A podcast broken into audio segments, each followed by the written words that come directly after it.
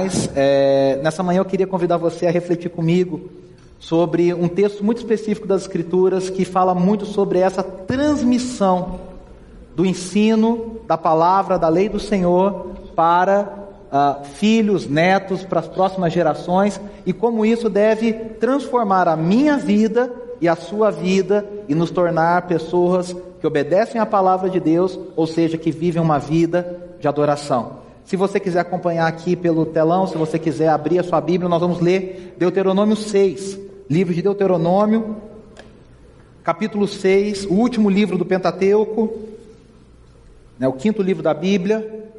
Deuteronômio 6, a partir do versículo, nós vamos ler um trecho razoável, é, do 1 ao 15. Preste atenção. Esta é a lei, isto é, os decretos e as ordenanças que o Senhor, o seu Deus, ordenou que eu lhes ensinasse, para que vocês os cumpram na terra para o qual estão indo para dela tomar posse. Desse modo, vocês, seus filhos e seus netos temerão ao Senhor, o seu Deus, e obedecerão a todos os seus decretos e mandamentos que eu lhes ordeno todos os dias da sua vida, para que tenham vinda longa. Ouça e obedeça, ó Israel, assim tudo lhe irá bem, e você será muito numeroso numa terra onde manam leite e mel, como lhe prometeu o Senhor, o Deus dos seus antepassados. Ouça, ó Israel, o Senhor, o nosso Deus, é o único Senhor. Ame o Senhor, o seu Deus, de todo o seu coração de toda a sua alma e de todas as suas forças. Que todas essas palavras que hoje lhe ordeno estejam em seu coração. Ensine-as com persistência a seus filhos. Converse sobre elas quando estiver sentado em casa, quando estiver andando pelo caminho, quando se deitar, quando se levantar. Eu quero ler esse versículo de novo. Que todas essas palavras que hoje lhe ordeno estejam em seu coração. Ensine-as com persistência a seus filhos. Converse sobre elas quando estiver sentado em casa, quando estiver andando pelo caminho, quando se deitar e quando se levantar. Amarre-as como um sinal nos braços e prenda-as na testa. Escreva-as nos batentes das portas de sua casa e em seus portões. O Senhor, o seu Deus, os conduzirá à terra que jurou a seus antepassados, Abraão, Isaac e Jacó, que daria a vocês, terra com grandes e boas cidades que vocês não construíram com casas cheias de tudo que há de melhor, de coisas que vocês não produziram, com cisternas que vocês não cavaram, com vinhas e oliveiras que vocês não plantaram. Quando isso acontecer e vocês comerem e ficarem satisfeitos, tenham cuidado, não esqueçam o Senhor que os tirou do Egito, da terra da escravidão.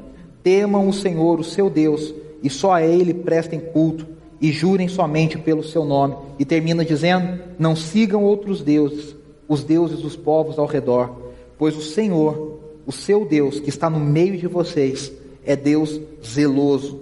A ira do Senhor, o seu Deus, se acenderá contra vocês e ele os banirá da face da terra. Até aqui. Esse é um trecho tão significativo das Escrituras. Nós comemoramos segunda, segunda? Não, que dia que foi segunda? O dia da reforma? Foi segunda-feira. É, dia 31 comemoramos 499 anos da Reforma Protestante. Ano que vem é o, é o ano da grande celebração de 500 anos da Reforma Protestante.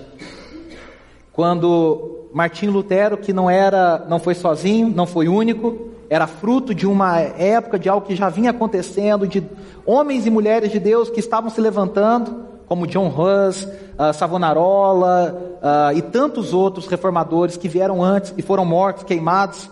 E Lutero, no dia 31 de outubro, coloca ali, prega na, na, na porta da catedral de Wittenberg as suas 95 teses, 95 questões que ele queria debater com a igreja. Pra, e, a, e, a, partir daquele momento nós sabemos que outros reformadores se levantam, como Zwingli, Martin Butzer, uh, Calvino e tantos outros, tantos homens e mulheres que estavam com isso no coração. E nós sabemos que essa reforma, chamada Reforma Protestante, trouxe a igreja, chamou a igreja novamente para a doutrina dos apóstolos. Por quê? Porque eu e você temos a tendência, isso está no coração humano, de nos esquecermos, de nos acostumarmos, de deixarmos a coisa ir caminhando, entrando na estrutura, entra no molde. Eu já sei como tem que fazer. A música fala para levantar a mão, eu tenho que levantar a mão. A música fala para fazer assim, eu faço assim. Aí bate palma. Eu, eu, eu entro no esquema. Eu sei que para orar eu tenho que fechar o olho, tenho que fazer uma voz bonita, tenho que falar amém no final. mas a gente acaba se acostumando com essa estrutura do dia a dia comum, que vira uma coisa rotineira, e perdemos a essência das questões, a essência da palavra de Deus, a essência daquilo que nos transforma todos os dias. E esse, e esse trecho que nós lemos aqui, se você percebeu, é Moisés falando. E tem muita gente que, quando a gente começa, né, plano de leitura bíblico anual, que a gente começa lendo lá em Gênesis e vem vindo, quando chega em Deuteronômio, tem muita gente que fala assim, pô, mas está muito chato, porque está repetindo o que já passou. Quem já teve essa impressão aqui? Vamos ser sinceros, quem já teve essa impressão aqui? Né? Eu já tive várias vezes, eu era adolescente, aí eu fazia esses planos, né? minha avó tinha um calendário, que a gente ia seguindo no calendário a leitura bíblica, e aí eu ficava pensando assim, pô, mas está repetindo, porque eu já li esse negócio. Por que está repetindo? A gente precisa entender o contexto. O livro de Deuteronômio é, traz na sua estrutura três discursos de Moisés. São três grandes discursos de Moisés, o segundo sendo o maior. E, e, e, o final de Deuteronômio é um mistério, porque termina com a morte de Moisés. Aí a gente fica, né? Foi Moisés que escreveu sobre a própria morte, foi outra pessoa que completou o livro. Como é que foi? Tem outras, outras, uh, outros estudiosos que entendem que o livro de Deuteronômio foi escrito na época da reforma de Josias, muito tempo depois em Judá. Ou seja, é, é, porque ele é um, esse mistério da morte de Moisés, como é que ele escreve da própria morte? Mas a gente entende e recebe as palavras de Moisés aqui no livro de Deuteronômio como sendo de Moisés. E algo interessante, ele está falando para quem? Ele está falando para a geração que nasceu no deserto. Aquela geração que é filha da geração que saiu do Egito. Vocês se lembram? O povo saiu do Egito, e aí o que, que aconteceu? Eles iam entrar na terra prometida, só que o coração era duro. Eles rebelaram contra o Senhor, eles não creram na promessa do Senhor. O que, que Deus fala? Vocês não vão entrar, vocês vão morrer no deserto. Os filhos de vocês vão entrar. E agora eles chegaram finalmente. A, a, a gente, quando estuda e, e, e, lê sobre Deuteronômio, a gente descobre que Moisés está num lugar chamado Planícies de Moabe, para entrar, para atravessar o Jordão, do outro lado do Jordão. Quem assiste a novela da Record, não precisa se confessar, viu há pouco tempo que eles atravessaram o Jordão. Quem que atravessou o Jordão? Foi Josué. Josué já estava ali, Moisés já tinha morrido, Moisés já não estava. Ou seja, nós estamos aqui nos finalmente da vida de Moisés. Moisés com seus 120 anos, depois de 40 anos liderando o povo no deserto. E agora ele está, vamos dizer ali, de cara para o gol. E ele vai então falar para o povo: olha, vocês vão entrar na terra. Os seus pais não entraram, porque tinham um coração duro. Agora vocês vão cumprir essa promessa. E vocês têm a chance de cumprir tudo o que o Senhor prometeu. Não a vocês e não a seus pais. Ele começou a prometer lá em Abraão, lá para Isaac, lá para Jacó. Quando nós estudamos, como é interessante, né, o Pentateuco, os cinco livros da Bíblia atribuídos a Moisés, nós descobrimos que um dos temas mais recorrentes nesses livros é a ideia da terra. A terra. Deus prometeu a terra. A, a, a promessa que Deus fez a Abraão era Deus vai te dar uma terra. E aí nós lemos o spoiler lá em Hebreus dizendo que Abraão não encontrou essa terra, porque ele aguardava a, Jerusalém celestial, a cidade que Jesus Cristo é o arquiteto. Mas nós vemos que é sempre essa coisa de Deus vai te dar a terra. Quando José morre, ele diz: Olha, leve os meus ossos quando vocês forem para a terra que Deus vos der. E aí Moisés, é, José morre, é enterrado no Egito. E quando o povo sai do Egito, o povo leva os ossos de José para ser enterrado na terra prometida. Então isso era um anseio muito grande do povo. Você imagina depois de 40 anos, qual era a expectativa dessa nova geração para entrar na terra prometida? Aí Moisés fala: Olha, eu preciso lembrar vocês. Eu preciso de lembrar vocês tudo que Deus falou lá no Sinai, tudo que Deus nos deu, tudo que o Senhor revelou, para que vocês sejam é, bem-sucedidos na missão de tomar essa terra prometida. O nome de Deuteronômio, por isso que às vezes fica vem da Septuaginta, né, que é a tradução grega do texto em hebraico, e ela vem da, da ideia de segunda lei. A pessoa já lê isso, aí lê no comentário lá, Deuteronômio significa segunda lei. Aí você fala, pô, tá repetindo mesmo. Então eu vou pular esse livro, vou para Josué direto, que aí eu já, já continuo a história. Mas na verdade o melhor, o melhor nome, a melhor tradução desse livro é a primeira frase do livro. Estas são as palavras. Então nós estamos vendo aqui Moisés, no finalmente, Nesses dias aqui, alguém disse que quando a gente está sabendo que vai morrer no, no, no, momento final da nossa vida, a gente guarda as nossas palavras mais importantes. Então Moisés está ali no, no fechar das cortinas, no final do espetáculo. E aí ele vai dar as suas palavras mais importantes.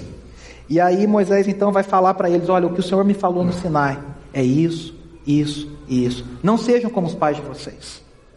Não sejam duros de coração. Não se curvem diante de outros deuses. Para vocês serem bem-sucedidos, vocês precisam aplicar o que o Senhor nos ensinou e nos revelou. O que nós acabamos de ler é que é o famoso Shema, o famoso Shema Israel, ouça Israel, o Senhor nosso Deus é o único. Senhor, essa é uma bênção do povo judeu, uma bênção que eles repetem, é uma, é uma coisa linda. Se o Saião tivesse aqui, ele falava em hebraico para vocês. Eu não vou me arriscar, porque depois vai que ele vê o vídeo, então eu não me arrisco. Mas é, essa bênção, ouça Israel. E nessa manhã eu queria convidar você a participar desse Shema. Que o nosso coração nessa manhã esteja aberto para ouvir. Eu estava lendo um, um, um comentarista que dizia que esse ouça é muito mais do que apenas ouvir. Às vezes a gente fala assim, ele ouviu, mas não entendeu. Porque escutou alguma coisa, mas não, não processou. A ideia bíblica de ouvir, tem, tem, até alguns trechos, algumas narrações, que dizem assim: e fulano de tal ouviu a sua esposa. O que, que significa isso? Significa que ele acatou a opinião de determinada pessoa. Então, o que, o que, o que Deus está dizendo a Israel, o que Moisés está dizendo a Israel é: ouça, processe e acate, e coloque em prática o que Deus está dizendo. Porque ouvir por ouvir, cá entre nós, né, pessoal? Não tem valor nenhum. É ouvir e acatar, é ouvir e entender, é ouvir e é, memorizar e guardar aquilo precioso no coração. Então, tudo isso que Moisés está dizendo é para mim e para você. Eu até coloquei no outro slide, eu quero voltar aqui. Está é, tá escrito assim ali, né? Deus queria que Israel fosse uma nação sacerdotal entre as outras nações. Qual que sempre foi a vocação de Israel? Israel deveria existir entre as nações para mostrar para as outras nações o que significa ser um povo governado pelo Senhor. Por isso que quando a gente vê o povo de Israel pedindo um rei, e nós temos duas vertentes aí no, no relato bíblico, mas numa delas o profeta Samuel diz: para que vocês precisam de um rei? Sendo que o Senhor Deus é o rei de vocês. Israel era diferente das outras nações, e eles deveriam ser diferentes para mostrar o que significa ter uma lei que não é a lei humana, ter um, um código moral que é baseado no código de Deus. Por isso que a lei diz tantas coisas sobre tudo. Sobre relacionamentos entre marido e mulher, sobre irmãos, dívida, perdão, escravos. Porque nós devemos aplicar a vida de Deus, a lei de Deus em todas as áreas da nossa vida. E, e, muitas vezes a gente separa muito Israel da igreja.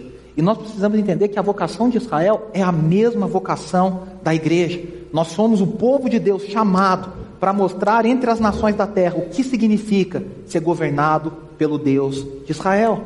Eu e você não somos chamados a, a, ser, a sermos governados, claro que aí você precisa entender o que eu estou dizendo, com as leis desse mundo. É claro que a gente obedece às leis civis desse mundo, mas os padrões desse mundo, nós não somos chamados a, a, pensar dessa forma. Não somos chamados a viver dessa forma. Se o mundo fala, olha, você tem que ser bem conservador, guardar, guardar, guardar, a Bíblia nos ensina que melhor é dar do que receber. Semana passada nós tivemos um ensino precioso do pastor Saião sobre doação. E se uma pessoa, eu fico pensando um economista, né? meu sogro é economista, graças a Deus, cristão, que serve a Deus, mas eu fico pensando um economista que não conhece a Deus, sentado ouvindo sobre doação, o cara fala, está tudo errado. Não tem que dar nada, guarda. Né? Estamos numa época de crise, não gasta. Põe na poupança, põe no tesouro direto, faz CDB, faz, faz isso, faz aquilo. Não, não dá.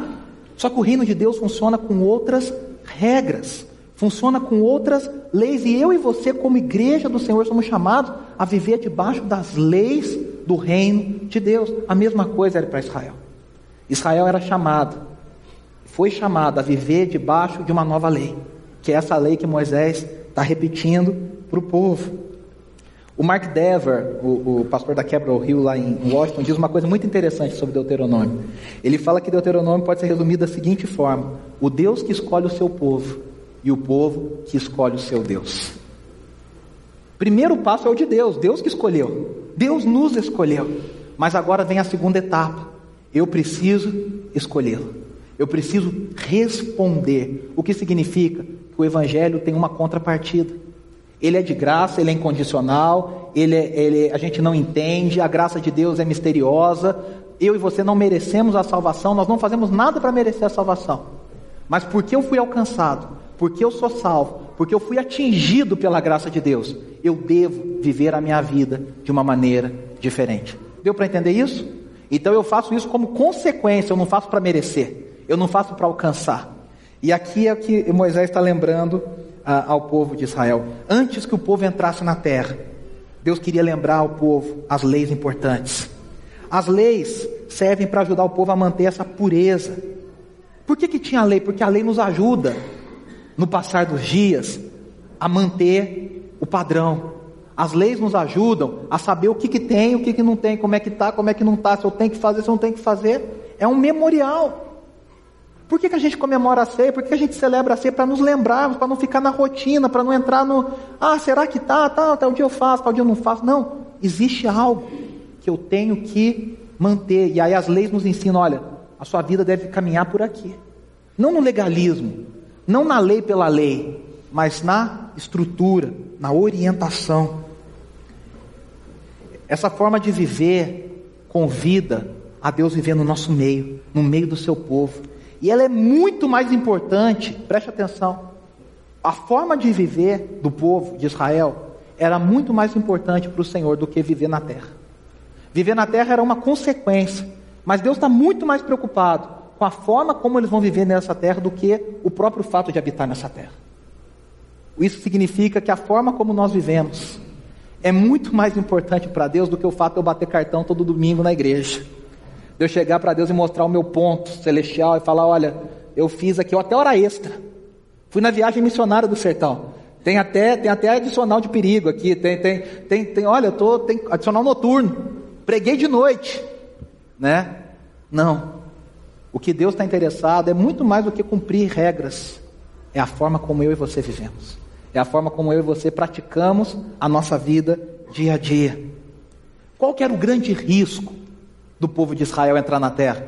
Você e eu sabemos. Ali morava um monte de povos. E nenhum desses povos conhecia o Deus de Israel. Qual era o risco? De Israel se contaminar com as outras, com os outros deuses das outras nações. De esquecer do Deus de Israel e falar, mas esse Deus aqui é mais esse aqui eu vejo.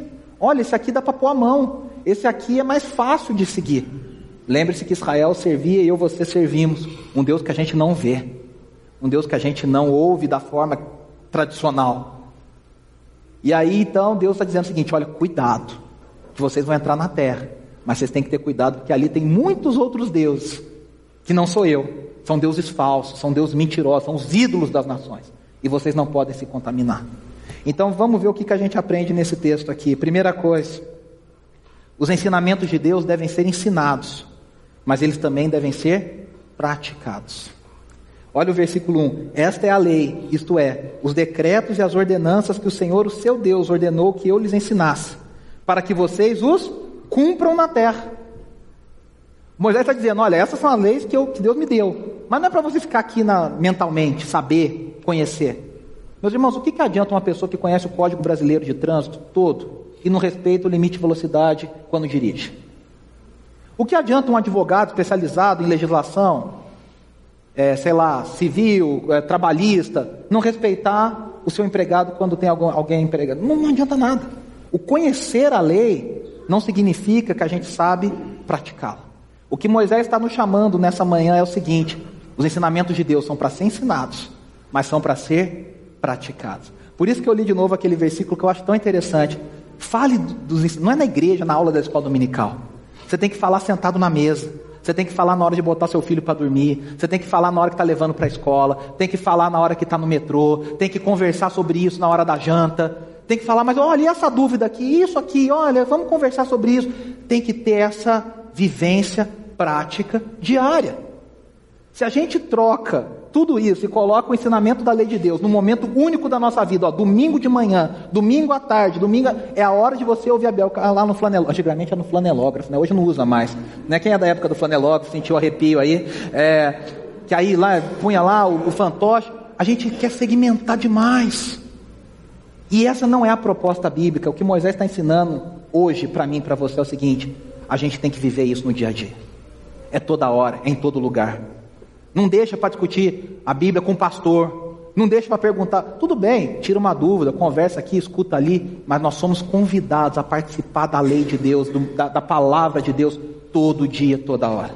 É tão legal quando a gente tem uma roda de amigos. Isso acontece com a gente aqui várias vezes. E a gente está comendo uma pizza e de repente surge um assunto. O Samuel que adora, cadê o Samuel? Samuel que adora fazer pergunta, né? Me explica essa coisa aí de predestinação. Como é que funciona esse negócio aí? Né? Isso é muito bom, gente. A gente discutir, a gente conversar, a gente se interessar, a gente ter paixão pelas coisas de Deus e do seu reino. De falar, me conta mais um pouquinho daquele projeto que você participa, me conta mais do teu trabalho. E a pessoa fala, olha, no meu trabalho eu estou tendo tanta oportunidade. Semana passada a gente encontrou uma pessoa da nossa comunidade, que está morando fora um tempo, estava aqui e falou, olha, está sendo tão bom. A Andressa perguntou, como é que está lá? E ele disse, está sendo tão legal.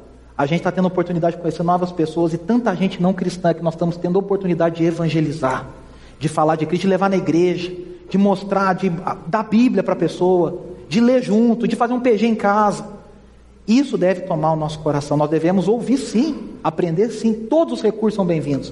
Só esse último mês nós tivemos lançamento de duas Bíblias no nosso país. A brasileira de estudo que vocês conhecem, Saião, que lançou, editor, tem aqui.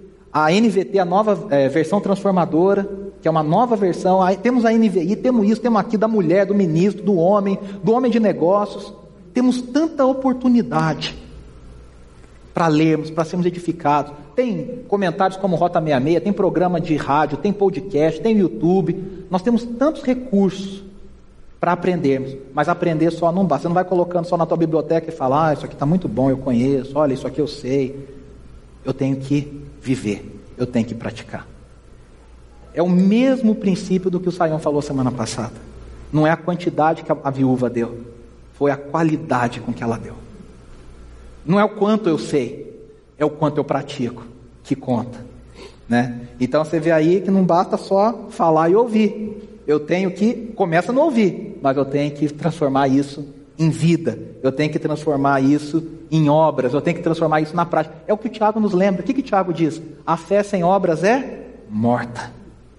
Ah, então eu sou salvo pelo que eu faço? Não. Mas não existe alguém que foi alcançado pela graça de Deus que não viva a vida de Deus no seu dia a dia.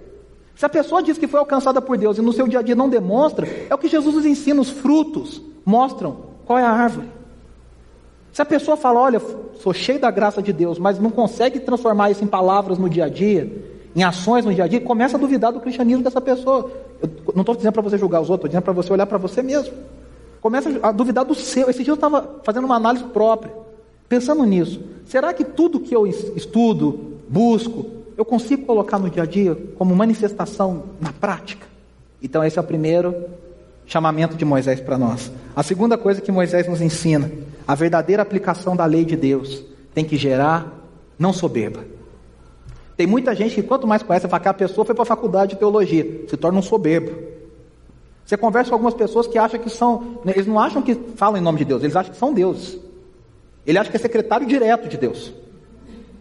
Nosso amigo pastor Ademar de Campos brinca muito dizendo que tem gente que se acha a quarta pessoa da Trindade. Né? A pessoa já fez um curso, tem é querubim celestial santo.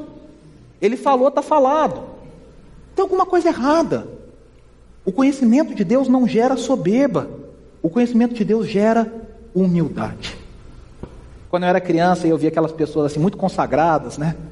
É, na, na, na, nossos irmãos pentecostais falam assim, ah, o pessoal do reteté, as irmãs do coque, aquela pessoa consagrada. Eu pensava, essa pessoa deve se achar tão santa, né? não deve pecar. E a gente descobre que é o contrário. Quanto mais perto de Deus, mais noção das minhas falhas eu tenho. Quanto mais distante de Deus, melhor eu acho que eu sou. Eu sempre brinco dizendo que, que os irmãos mais antigos vão lembrar, né? Longe de Deus é como se eu tivesse uma TV 14 polegadas, preto e branco, um bombril na antena, tentando caçar no sintonizador a imagem, com um monte de fantasma. Você fala assim, ah, ah tá tudo. Você não vê se a maquiagem está borrada, você não vê se a roupa está rasgada. Tá, tá aparecendo alguma coisa ali ouvindo, tá bom. Só que diante de Deus é 8K. Você vê até a, a, a atriz usa muito pó, cai dentro da tua casa, né? Você tem que ficar passando aspirador lá, vassoura, porque cai. De tanto você vê o pó, você vê, você vê até a cicatriz que a pessoa tem, você vê tudo. As atrizes odeiam né, a TV de, de alta definição. Porque diante de Deus é assim, a gente vê tudo. A gente não consegue esconder nada. Então tem gente que prefere ficar longe de Deus. Porque aí ali ela fica de boa. Diante de Deus nós nos sentimos maus conosco mesmo. A gente precisa ter o temor do Senhor. Olha o que, que Moisés diz: desse modo, vocês e seus filhos e seus netos temerão ao Senhor, o seu Deus. O que, que significa o temor do Senhor? Lá em Provérbios você vai ler tantas coisas sobre o temor do Senhor. O que, que significa temor ao Senhor? Significa viver em obediência a Ele. A obediência, preste atenção, só vale, só vale se for feita de coração. Não adianta obedecer por obedecer. Aí que está o negócio. Deus não olha só a nossa ação. Eu estou dando o dízimo, eu estou dando a oferta, mas Deus olha o coração. Eu estou aqui cantando, olha, eu estou aqui com a boca aberta, mas tem que ser de coração. Olha, eu fui visitar a viúva, olha, eu fui lá no asilo, olha, eu fui lá no orfanato, beleza, mas foi de coração? Qual que é a motivação? Deus olha o coração e, e Ele tem que encontrar em nós um temor, o temor do Senhor.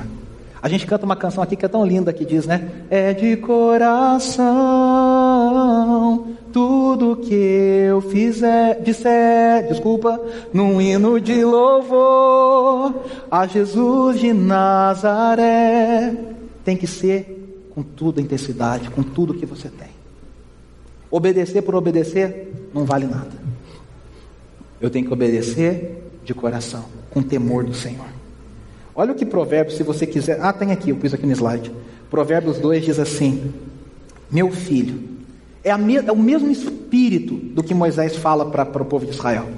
Meu filho, se você aceitar as minhas palavras e guardar no coração os meus mandamentos, se der ouvido à sabedoria e inclinar o coração para o discernimento, se clamar por entendimento e por discernimento, gritar bem alto. Se procurar a sabedoria como se procura a prata, e buscá-la como quem busca um tesouro escondido, então você entenderá o que é temer ao Senhor e achará o conhecimento de Deus.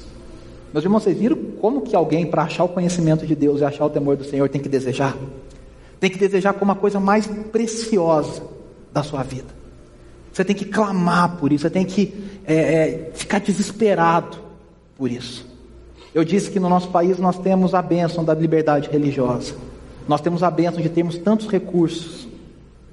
A gente volta lá para o nosso lugarzinho quando a gente vê aqueles países que são perseguidos, que não têm liberdade religiosa, Arábia Saudita, Irã.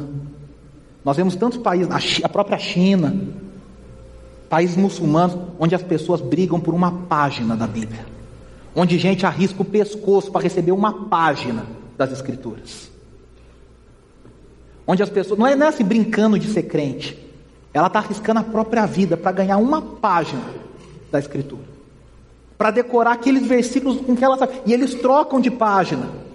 Porque eu tenho uma, você tem outra, e a gente vai trocando para a gente decorando todas aquelas. Porque aquilo é o mais precioso que eles têm.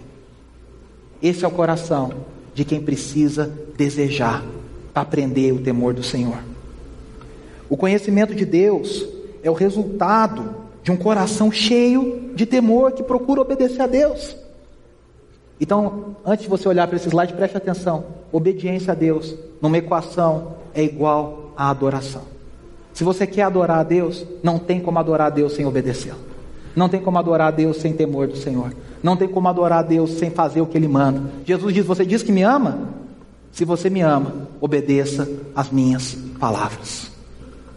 Aí olha o que, que o próprio Jesus diz aí, está nesse slide, para os fariseus. Ele diz, ele cita Isaías 29, e ele vai dizer, eu, eu pus o texto de Isaías, né? O Senhor diz: Esse povo se aproxima de mim com a boca e me honra com os lábios, mas o seu coração está longe de mim. A adoração que me prestam só é feita de regras ensinadas por homens.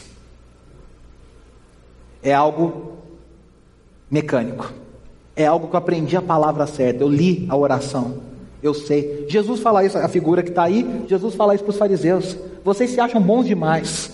Vocês se acham santos demais. Vocês se acham os melhores amigos de Deus.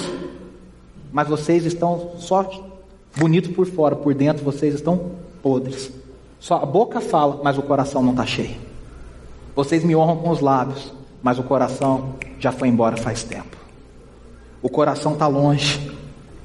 Precisa ter amor. Os estudiosos dizem que Deuteronômio se difere de todos os outros livros do Pentateuco porque menciona amor. O que, que diz? O, próprio texto que Jesus cita, né, como resumo de toda a lei, quando, quando é perguntado qual é o resumo da lei, a lei é tão grande, o que, que Jesus diz? Amarás o Senhor seu Deus com todo o seu coração, com toda a sua alma, com toda a sua força. Jesus está citando Moisés no Deuteronômio. Nós temos que amar o Senhor com tudo que nós somos. E aí sim nós entenderemos o temor do Senhor. Deixa eu só falar uma coisa para vocês, meus irmãos. Isso só é possível. Essa tarefa de amar Deus acima de todas as coisas é uma tarefa muito difícil. Na verdade, eu posso dizer que é uma tarefa impossível, se ela for feita na nossa força. Amar ao Senhor de, acima de todas as coisas não é tarefa que o ser humano consegue fazer sozinho. É uma tarefa que o próprio Deus tem que nos capacitar. Lembra lá Ezequiel 37 que o Senhor diz assim: Tirarei o vosso coração de pedra e vos darei um coração de carne. Coração de pedra é o que eu e você nascemos. Coração de pedra não consegue amar a Deus acima de todas as coisas. Só o coração de carne que Ele mesmo coloca em nós consegue amá-lo acima de todas as coisas. Terceira coisa que nós aprendemos: a verdadeira aplicação do ensinamento do, Senhor o temor do Senhor nos protege contra a idolatria. Olha o que, que Moisés diz no versículo 13, lá de Deuteronômio 6. Temam o Senhor, o seu Deus, e só a Ele prestem culto. Nós somos chamados a não adorarmos nenhum outro Deus. E aqui eu preciso definir idolatria. Né? Por quê? Vamos, vamos definir idolatria. Lutero, Lutero diz: tudo aquilo que o seu coração se apega e se entrega com fé isso é o seu Deus. Bastam apenas a confiança e a fé do coração para constituir tanto a Deus quanto ao ídolo. Isso é muito importante, porque no Brasil, com a herança católica que nós temos, a gente foi acostumado, quem vem de, uma, de um berço evangélico, já de alguma. acostumado a achar que idólatra é o católico que se curva diante de um santo. Ah, aquilo ali é idólatra. Ainda mais cidadezinha do interior, né? não é o caso de São Paulo, que não é nem cidadezinha nem interior. Mas quem vem do interior sabe que às vezes na cidadezinha pequenininha tem muito dessa coisa, essa rixa entre católicos e evangélicos, né? E aí o pessoal fala, ah, aquele lá são os idólatras. Espera aí, idolatria é tudo aquilo que o meu coração se apega. Não precisa ser um pedaço de pau, um pedaço de, de imagem. Pode ser uma pessoa, pode ser meu marido, pode ser minha esposa, pode ser meu filho, pode ser meu trabalho, pode ser a minha profissão. Qualquer coisa que meu coração se apega. Olha o que, que o J.K.B., um outro estudioso de teologia da idolatria, diz. Tudo aquilo a que o seu coração se apega, em que confia como segurança definitiva.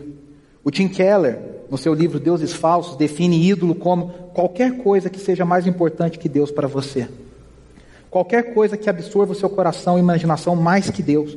Qualquer coisa que só Deus pode dar. Gente, isso aqui é uma coisa meio óbvia.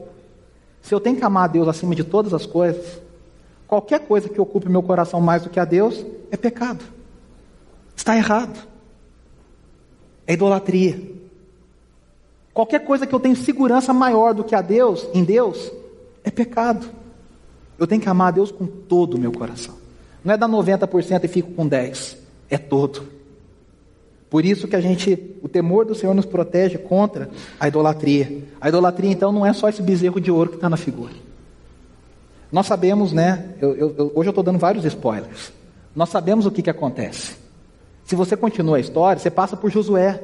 E o livro de Josué vai mostrar que eles entram na terra, eles obedecem, eles derrubam eh, Jericó, eles vão vencendo, vão conquistando, vão se assentando. Mas chega uma hora que Josué morre.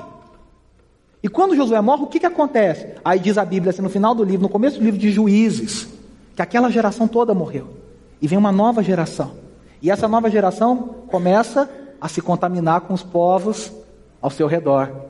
E aí o que, que acontece? É o chamado ciclo da apostasia. O povo peca, Deus levanta um inimigo, um povo inimigo, aquele povo vai lá e oprime o povo de Israel, o povo se arrepende, clama por um libertador, Deus levanta um juiz. Nós conhecemos juízes que Deus levanta: Otoniel, Jefité, Débora, Gideão, Sansão. Era o mesmo ciclo. Pode ler. Enquanto Gideão estava vivo, aí foi lá, libertou, tal, você sabe a história, os 300 homens, tal, ficou bem. Quando Gideão morre, o povo volta para a idolatria, aí vem um outro povo, aí o povo clama de novo, Deus levanta outro. O povo durava, a fidelidade do povo durava enquanto durasse a vida do juiz. Esse é o nosso coração. A gente tem que ler a história bíblica e não falar, nossa, que povo burro, olha que povo teimoso, olha que povo idólatra. Não, a gente tem que ler e falar, o meu coração é assim. Essa é a minha história. Esse é o que acontece no meu coração. Se Deus não me capacitar, se a graça de Deus não me atingir, se o temor do Senhor não me guiar, eu e você vivemos assim também. Caindo e levantando, caindo e levantando essa apostasia. O temor do Senhor nos guia, nos ajuda a sairmos desse ciclo vicioso, a entrarmos a, a, com confiança na graça de Deus e a entendermos que o temor do Senhor me protege de amar outras coisas mais do que a Ele. Nosso coração é muito enganoso. Falo isso. Por, as coisas acontecem pouco a pouco. Veja Abraão. Deus teve que ir lá falar: Abraão, eu vou interromper essa trajetória, porque se eu não interromper, você vai amar o teu filho mais do que a mim. Quantas vezes Deus tem que interromper as nossas trajetórias? Para dizer: opa, está ficando perigoso. Você tem que me amar mais. Você deve total fidelidade a mim. Por último, já encerrando, a verdadeira aplicação dos ensinamentos do Senhor o temor do Senhor nos dá sabedoria para viver a vida. Você quer sabedoria, você quer saber inteligência, você quer a expertise, como a gente fala, você quer saber o teu know-how, você tem que buscar o temor do Senhor. A idolatria nos torna sem discernimento, cegos, surdos, mudos. Não sou eu que estou dizendo isso. O texto de Provérbios, aquele mesmo texto que nós lemos, olha, preste bastante atenção, o mesmo texto que nós lemos antes. Ele fala do temor do Senhor, aí ele continua pois o Senhor é quem dá sabedoria. De sua boca procedem o conhecimento e o discernimento. Ele reserva a sensatez para o justo. Como um escudo protege quem anda com integridade. Você quer um escudo? Ande em integridade. Pois guarda a vereda do justo e protege o caminho dos seus fiéis. Então você entenderá o que é justo, direito e certo. Preste atenção. Então você entenderá. Só o fato de você conseguir entender já é fruto do temor do Senhor. Você entenderá o que é justo, direito e certo, e aprenderá os caminhos do bem. Olha só, pois a sabedoria entrará em seu coração, e o conhecimento será agradável à sua alma. O bom senso o guardará, e o discernimento o protegerá.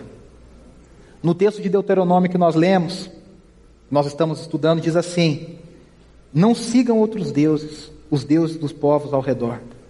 Sabe por quê? Porque quando a gente segue outros deuses, existe um, um pecado é um, é um pecado, existe uma condenação a esse pecado. Qual que é a condenação? Eu não vou ler, não vou citar, só vou citar. Você pode ler depois na sua casa. Salmo 115. Você lembra do que diz o Salmo 115? Os ídolos têm boca, mas não falam. Têm ouvidos, mas não ouvem. Têm pés, mas não andam. E lá no finalzinho, o que, que o salmista diz? Tornem-se semelhantes a eles todos os que o adoram. Qual que é o grande juízo da idolatria? Eu me torno igual ao ídolo que eu adoro. Isso é regra. Se eu adoro a Deus, eu me torno mais parecido com Deus. Se eu adoro a Jesus Cristo, eu me torno mais parecido com Jesus. Se eu adoro o ídolo, eu me torno como o ídolo. O que, que significa? Que eu fico sem discernimento. Olha o mesmo texto de Isaías que nós já lemos, a continuação, que Jesus citou. Qual era o contexto? Esse povo me honra com os lábios, mas o seu coração está longe de mim. Qual era o contexto? Olha, olha para você ver como é, a Bíblia é profunda. Pasmem e fiquem atônitos. Seguem-se a si mesmos e continuem cegos. Estão bêbados, não porém de vinho. Cambaleiam, mas não pela bebida fermentada. O Senhor trouxe sobre vocês um sono profundo. Fechou os olhos de vocês, profetas. Cobriu a cabeça de vocês, videntes. Para vocês, toda essa visão não passa de palavras seladas num livro. Olha só, não consegue entender. E se vocês derem o um livro a alguém que saiba ler e lhe disserem, leia por favor, ele responderá, não posso, está lacrado. Ou se vocês derem um livro a alguém que não saiba ler e lhe disserem, leia por favor, ele responderá, não sei ler. Preste atenção aqui, querido, eu estou terminando, quero muito a sua atenção. Jesus cita essas mesmas palavras, esse mesmo contexto para os fariseus. Lembra-se dos fariseus? Jesus curando, ressuscitando, multiplicando, e os fariseus falavam que Jesus operava pelo poder do diabo. Os fariseus que sabiam toda a Torá decorada, de memória, não conseguiram reconhecer que Jesus Cristo, em carne e osso, na frente deles, era o próprio Messias. Eles estavam cegos, surdos, mudos, completamente sem entendimento. Por isso que Jesus diz: quem tem ouvidos para ouvir, ouça. O que, que o Shema diz lá em Deuteronômio 6? Ouça, Israel. Ouça e entenda. Só quem tem ouvidos para ouvir, ouve. Meus irmãos, isso aqui é uma coisa muito séria. Tem pessoas que entram domingo após domingo, às vezes tem 80 anos, 70 anos no, no rol de membros da igreja. Ela escuta, ela aprecia, ela fala: olha, foi uma boa pregação, ah, isso aqui foi, uma, foi. Mas aquilo ali não entra no coração, porque ela não tem ouvidos para ouvir. Eu e você precisamos pedir a misericórdia de Deus para trocar o nosso coração. E eu e você temos o temor do Senhor e temos ouvidos para ouvir, olhos para ver e mente para entender. Você já viu gente que caminha com Deus e essa pessoa às vezes encontra uma pessoa aqui na entrada, encontra a Lu ali na entrada, a Lu dá um abraço, a pessoa, Deus falou alguma coisa com ela. Você já viu gente que às vezes está vendo um filme e de repente Deus fala com ela? Ah, mas esse filme nem é cristão. Eu conheço gente que estava ouvindo música, eu não vou nem falar de quem, para não escandalizar, e Deus falou com ele. Falou mesmo. Deu direção. Sabe por quê? Porque quem tem ouvido para ouvir, para ouvido para ouvir, olhos para ver, vê Deus falando em várias situações. Quem está ligado, como a gente diz, percebe Deus direcionando nas pequenas coisas. Quem não tem ouvido para ouvir, aí fica que nem os discípulos, né? O senhor pode explicar para a gente, porque não deu para entender o que o senhor está falando. Você já parou para pensar que Jesus falou várias vezes que ele ia ser é, crucificado, que ele ia ressuscitar no terceiro dia? Quando Maria Madalena vem correndo e fala, ele ressuscitou, parece que ele estava ouvindo pela primeira vez. Ele fala, não, não é possível. Se fosse eu e você no, no juízo normal, o que a gente falaria? Ele avisou que ia ser assim. Ele avisou que ia ser assim. Por quê? Porque o ouvido físico ouve, mas o ouvido espiritual não está ligado. O olho físico está funcionando. No meu caso, com miopia, astigmatismo, mas funciona. Mas o espiritual não enxerga. O temor do Senhor Shema Israel, ouça Israel, entenda Israel, absorva Israel, deixa isso cair no coração, Israel. Coloca na prática. O temor do Senhor nos mantém vivos espiritualmente. Para a gente terminar, vamos recapitular. Quando nós ouvimos os ensinamentos do Senhor, nós temos que aplicá-los. E esses ensinamentos aplicados devem gerar temor no nosso coração, humildade, dependência de Deus. Esse temor me protege de adorar a outras coisas que não a Deus. Esse temor me protege da idolatria, porque esse temor me dá discernimento. Esse temor me dá sabedoria. Esse temor me dá direção para viver a vida todos os dias. Eu não sei vocês, mas é isso que eu oro pedindo a Deus. É isso que a gente precisa. Sabedoria de Deus para viver tempos tão difíceis como nós vivemos. Os tempos difíceis não são só econômicos, não, a gente só pensa na economia. Os tempos são difíceis ideologicamente, nós estamos numa guerra ideológica no nosso país. Nós estamos passando por um processo muito pesado de secularização da nossa sociedade. As nossas igrejas estão lotadas de pessoas secularizadas. Pessoas que frequentam a igreja, se dizem de igreja, se dizem de Deus, mas os valores não são de Deus. A vida não é de Deus. O coração não pertence a Deus. Que eu e você é, peçamos a Deus graça para que Ele mantenha o nosso coração no caminho certo. Vamos orar? Se você quiser nesse momento apresentar a Deus a sua família, os seus filhos, quem tem filho, quem tem neto. Se você quiser refletir e pensar, eu preciso gastar mais tempo. Não repetindo uma ladainha, eu preciso gastar mais tempo discutindo, sentado, no carro, no metrô, no almoço, na janta. Eu preciso passar os ensinamentos do Senhor. Eu preciso viver esse temor do Senhor. Senhor, muito obrigado porque o Senhor nos ama. E como um pai que nos ama, o Senhor nos orienta a cada instante. Obrigado porque, como Moisés falou e orientou aquela nova geração para entrar na terra prometida, essas mesmas palavras continuam alcançando nosso coração para que nós possamos viver a cada dia na terra prometida do teu reino, a cada dia ampliando e conquistando mais para o teu reino. Que o nosso coração esteja aberto, não só hoje, mas que esteja aberto sempre.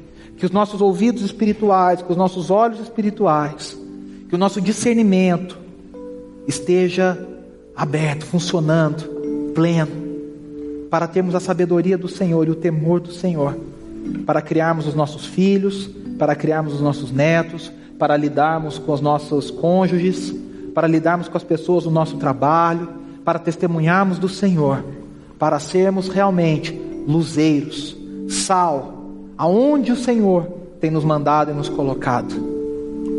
Que nós possamos ouvir sim, mas além de ouvir, que nós possamos entender e aplicar. Que o nosso coração a cada dia ame mais a tua palavra, ame mais a tua lei, ame mais os teus preceitos. Como o salmista diz, eu quero esconder a tua palavra no meu coração para não pecar contra ti. Que o nosso amor não seja só de palavras, mas que o nosso amor seja de ação, que o nosso amor seja verdadeiro, uma vida de adoração ao Senhor. Shema Israel, ouça Israel. Que nós possamos ouvir todos os dias aquilo que o Senhor tem a nos dizer e a nos ensinar. Isso oramos no nome de Jesus. Amém.